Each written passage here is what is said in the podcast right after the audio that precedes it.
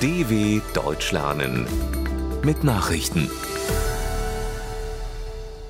Montag, 23. Januar 2023, 9 Uhr in Deutschland. Baerbock offen für Genehmigung von Leopard-Lieferung.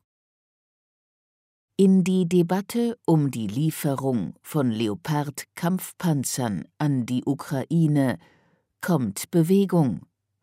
Bundesaußenministerin Annalena Baerbock kündigte im französischen Fernsehen an, dass Deutschland den Panzerexport von Drittstaaten nicht blockieren würde.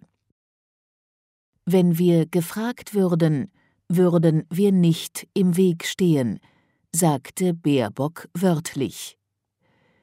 Die Entscheidung, ob auch Deutschland der Ukraine Leopardpanzer zur Verfügung stellt, ist nach Angaben von Verteidigungsminister Boris Pistorius weiter offen.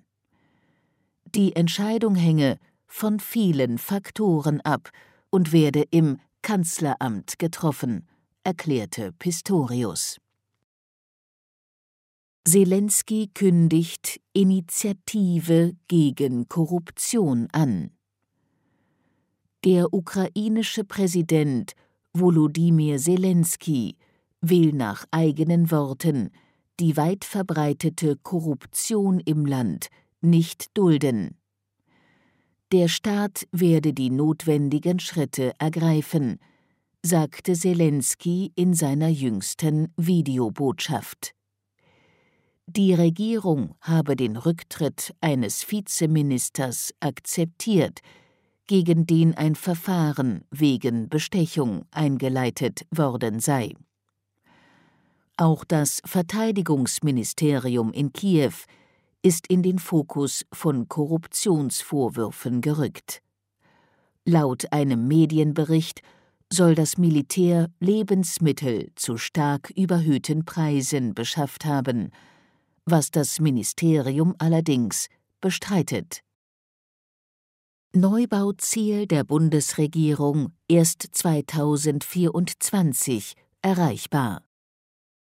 Bundesbauministerin Clara Geiwitz hält das von der Regierung ausgegebene Neubauziel von 400.000 Wohnungen pro Jahr erst ab 2024 für erreichbar. Sie gehe nicht davon aus, dass die entsprechende Zielmarke in diesem Jahr zu erreichen sei, sagte Geiwitz in einem Interview des Portals web.de News. Die SPD-Politikerin verwies zur Begründung auf die verschlechterten Rahmenbedingungen durch den russischen Angriffskrieg gegen die Ukraine, der zu steigenden Zinsen sowie Lieferengpässen geführt habe. Grundsätzlich wolle sie aber an dem Ziel von jährlich 400.000 neuen Wohnungen in Deutschland festhalten. Erdogan zieht Wahltermin in der Türkei vor. Die Präsidenten- und Parlamentswahlen in der Türkei werden nach dem Willen von Staatschef Recep Tayyip Erdogan schon am 14. Mai stattfinden und damit gut einen Monat früher als ursprünglich geplant. Um die Termine für die Schulprüfungen nicht zu stören, habe er sich mit seinem Junior-Koalitionspartner auf eine Anpassung des Zeitplans geeinigt, teilte Erdogan mit. Der 68-Jährige steht derzeit innenpolitisch immens unter Druck, insbesondere wegen der Wirtschaftskrise und der extrem hohen Inflationsrate. Die Opposition hat sich fast vollständig zu einem Wahlbündnis zusammengeschlossen. EU erlaubt Verwendung von weiteren Insekten als Lebensmittel. In der Europäischen Union tritt am Dienstag ein Gesetz in Kraft, wonach Hausgrillen in Lebensmitteln verwendet werden dürfen. Laut EU-Kommission können die Insekten gefroren, getrocknet oder als Pulver verwendet werden. Zwei Tage später wird dies auch für Larven des Getreideschimmelkäfers erlaubt.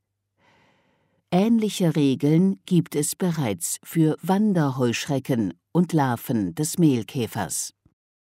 Wie die Kommission weiter mitteilte, müssen Hersteller für jedes Insekt, das sie auf den Markt bringen wollen, eine Zulassung beantragen. Die Lebensmittelsicherheit habe hier oberste Priorität. Insekten gelten als nahrhaft und reich an Proteinen und zählen in vielen Ländern zur gewöhnlichen Küche. Todesschütze von Monterey Park lebt nicht mehr. Nach der Bluttat in einem Tanzlokal im US-Bundesstaat Kalifornien hat die Polizei den mutmaßlichen Schützen tot in einem Lieferwagen aufgefunden. Es handle sich um einen 72-jährigen Mann asiatischer Herkunft, teilte die Polizei mit. Er habe sich nach einer Verfolgungsjagd selbst das Leben genommen. Die Tat hatte sich am Rande einer Feier zum chinesischen Neujahrsfest in Monterey Park ereignet, einer östlichen Vorstadt der Pazifikmetropole Los Angeles. Bei dem Schusswaffenangriff waren zehn Menschen getötet worden. Das Motiv des Schützen ist nicht bekannt. Soweit die Meldungen vom 23.01.2023. dw.com/langsame Nachrichten